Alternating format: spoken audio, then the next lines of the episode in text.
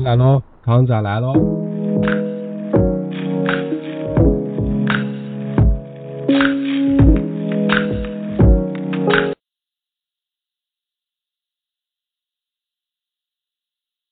Hello，大家好，我是康仔。今天要跟大家分享的是一个经典的 D to C 品牌 Casper 的案例。D to C 即 Direct to Consumer，直接面向消费者。Casper 呢是做床垫的最早践行 DTC 理念的品牌，早期 Casper 做的相当成功，可以说是最成功的品牌之一。巅峰时在美国纽交所上市，可是到了后期就凉凉了，股价暴跌，一蹶不振，直接贱卖了。我们不禁发出疑问：这其中到底发生了什么？DTC 这种商业模式可行吗？且听我娓娓道来。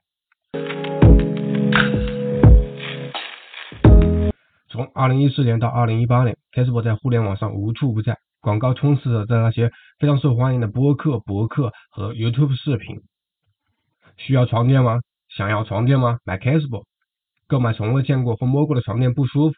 没问题，睡上三个月，在这一百天内随时无条件全额退款。凭借着极其宽容的退货政策和数百万美元的广告预算，Casper 迅速成为最耀眼、发展最快的在线消费品牌。可以说，Casper 就是靠钱砸出来的。一时间，各路 DTC 品牌如雨后春笋，拔地而起。像沃克帕特、美元剃须俱乐部都是 D2C 这种创新模式的先驱。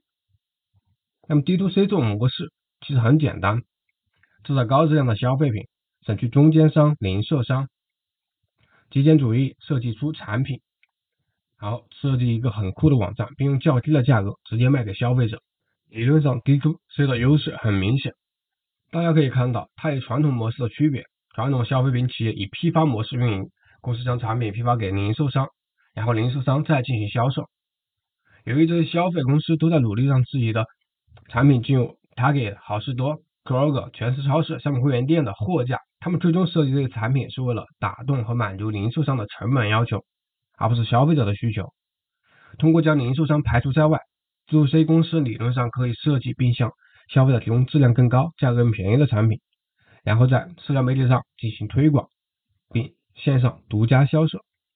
渴望赶上硅谷最热门的潮流，在过去十年内，全世界的风险资本家已经向 D2C 公司投入了超过三十亿美元。Casper 是 D2C 商业皇冠上的闪亮宝石，在五年内吸引了三点四亿的美元投资。Casper 的热度可以说是非常高，以至于像小李子等等这些名人都来投资它，即使是像大型零售商 Target 也无法忽视 Casper 的迅速崛起，并想收购 Casper，为其成就的零售商店注入新鲜感和增强对年轻人的吸引力。他给了出价九亿美元收购 Casper，但创始人不愿意接受低于十亿美元的收购。Casper 已经成为真正的硅谷独角兽。二零一九年 IPO 前估值为十一亿美元，一年后的二零二零年，Casper 在纽交所走势进行公开募股。然而，Casper 进入股市并没有带来成功，而是沦为彻底的尴尬和一场灾难。Casper 高达十亿美元的估值削减了百分之五十，只剩下五亿美元。自 IPO 以来，Casper 的挣扎仍在继续，估值又下降了一亿美元。关闭了欧洲业务，失去首席运营官，裁员百分之二十一，包括所有在名人在内的 Casper 投资者最终都赔了钱。对于 Casper 来说，这是一场史诗般的崩溃。这个曾经的独角兽，硅谷的宠儿，D2C 的商业鼻祖。彻底凉凉了。一家人人看好的初创公司，很快成为了风险投资界的禁忌。到底是什么导致的 Casper 的崩溃呢？答案其实是在数据当中。作为一家私营企业，Casper 一直在编造着其独角兽地位的数据。但是，一旦 Casper 上市，其真实的财务表现就会展示在所有人面前。Casper 公司自成立以来，每年都在亏钱。二零一七年七千三百万美元，二零一八年九千二百万美元。二零一九年九千三百万美元，二二零二零年九千万美元亏损，对硅谷创业公司来说其实并不新鲜。但 Casper 它并不是一家科技公司，Casper 卖的是床垫，不是软件，也不是硬件。Casper 床垫的平均售价为七百一十美元，在支付了供应商和运输成本后，Casper 每卖出一张床垫可以赚三百七十七美元，这给了 Casper 非常丰厚的毛利率。那么问题出在哪里呢？Casper 把他们所有的钱都投在了广告上，要知道他们请的代言人可不便宜。二零一七年，该公司将百分之七十、百分之九十一的毛利用于广告。二零一八年，Facebook 把百分之八十的毛利用在广告。二零一九年是百分之七十三，二零二零年是百分之六十。这意味着 Facebook 每卖出一张床垫赚到的每一美元，其中的七十三美分会回到脸书、Spotify 和 Instagram 广告上。而 Facebook 的其他支出，如工资、R&D、仓库租金、送货、网站设计，这些都要额外的另掏腰包。广告是为了增长，而不是维持一个企业。其实这里还有一个核心问题：自 Facebook 成立以来，在线广告本身已经发生了巨大变化。二零一四年、二零一五年，Facebook 刚开始起步时，互联网广告和红人营销是非常实惠的，在脸书投放广告是用简单、廉价、有效的锁定消费者的方式。比任何广告牌或电视广告都便宜，但随着越来越多公司涌向脸书、Instagram、YouTube 和其他热门网站，为了瞄准消费者，社交媒体的广社交媒体上的广告已经饱和了，竞争激烈，价格昂贵。这是 Facebook 和数以千计的其他的 D2C 初创公司和大型消费品牌投入数百万美元，瞄准相同的人群，并推高了广告成本。仅在2019年，脸书的每次点击成本。就上涨了百分之九十三，这意味着公司要达到过去投入一美元脸书广告的效果，现在至少要投入两美元。在线广告的饱和和成本的爆炸，不仅戳破了 Facebook 的泡沫，也戳破了其他数百家 D2C 初创公司的泡沫。Facebook 目前花费两百七十五到三百零五美元来获得一个新客户，来自其他床垫的 D2C 创业。公司的竞争日益激烈，在同样的渠道中，Facebook 别无选择，只能继续向广告投入更多资金，以保持竞争力和一些基线增长。根据这些数据呢，我们总结一下 Facebook 的商业模式：花四百美元买一张床垫，花七百美元卖一张床垫，平均赚三百美元，然后花三百美元做广告，在管理费用上再花三百美元，每卖出一张床垫就要损失三百美元。那么第二个，Facebook 还有一个严重的问题，如果 Facebook 的这些巨额广告预算能够带来同样大的收入，那也是可以原谅的。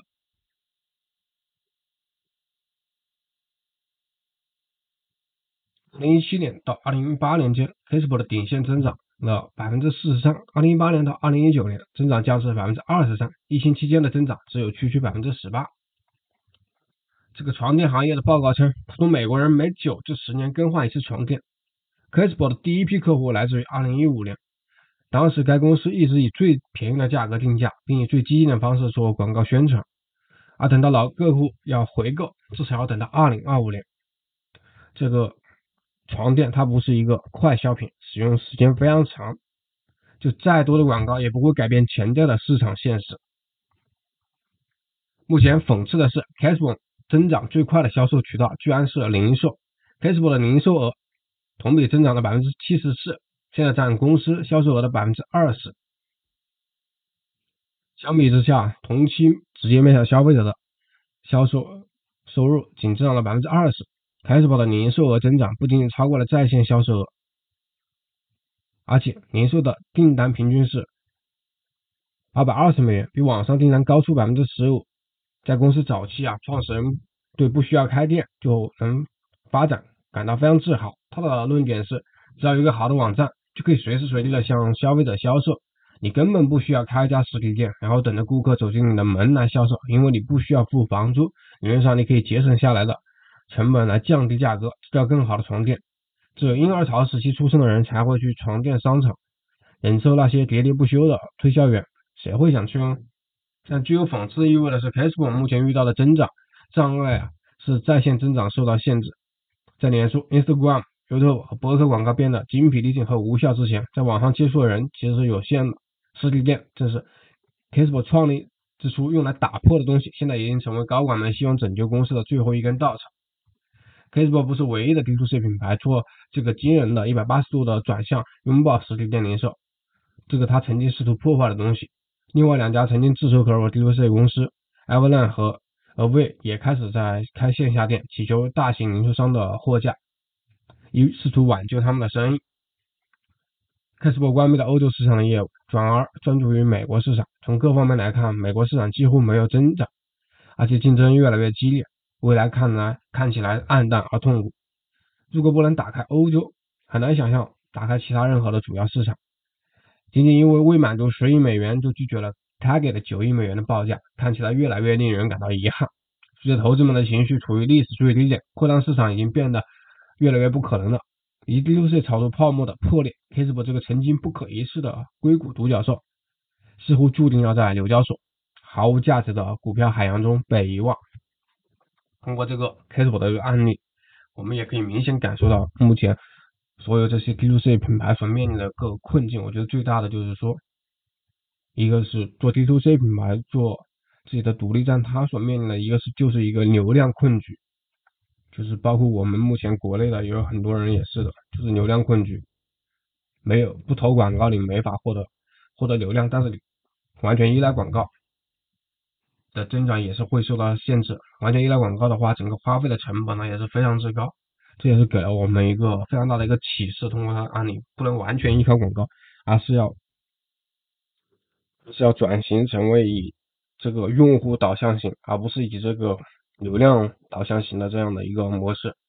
嗯，流量为导向的话，就是前期可能会发展的比较好，但是到了后期的话，也会遇到很多的障碍。但是以用户为导向的话，前期可能会发展的比较缓慢，但是到后期的话，它又会。比较好，这个这个也值得大家思考。好了，今天的节目就到这里了，咱们下期再见。